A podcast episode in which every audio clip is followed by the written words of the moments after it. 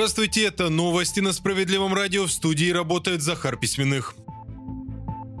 Компенсировать всем гражданам затраты на жизненно важные лекарства с такой инициативой выступили в партии «Справедливая Россия за правду». Соответствующее предложение Сергей Миронов направил председателю правительства и в Министерство здравоохранения. Суть в том, что многие препараты, буквально необходимые для жизни, людям приходится покупать самостоятельно. И это несмотря на то, что эти лекарства обязаны выдавать чиновники. Причина в том, подчеркивает Сергей Миронов, что иногда бесплатные препараты не успевают закупить в нужном объеме или не успевают оформить все нужные документы. Лидер справедливоросов уверен, что люди не должны оплачивать ошибки или медлительность чиновников.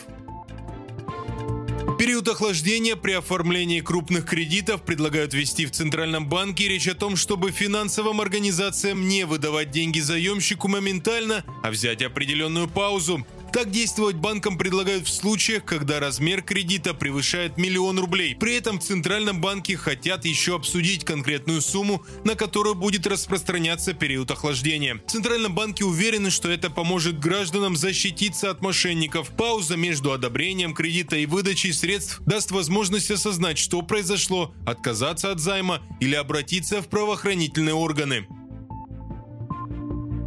В России назвали самые высокооплачиваемые вакансии. Данные представили специалисты Роструда, проанализировав предложения по всей стране. Оказалось, что больше всего предлагают заработать специалистам добывающей промышленности, судоходства, банковского сектора и сферы IT. Именно в этих отраслях зафиксированы самые прибыльные вакансии. При этом специалисты Роструда подчеркивают, что речь о предложениях не только в Москве. Например, в Камчатском крае одна из судоходных компаний ищет сотрудников с зарплатой от 350 тысяч рублей.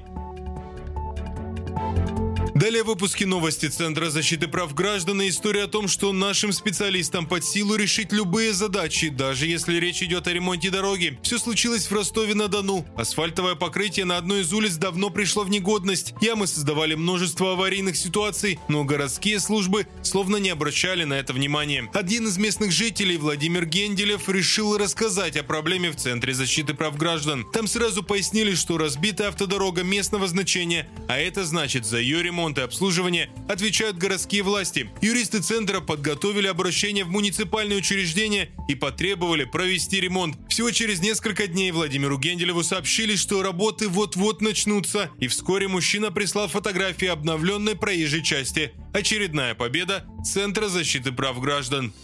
На этом пока все. Не переключайте волну.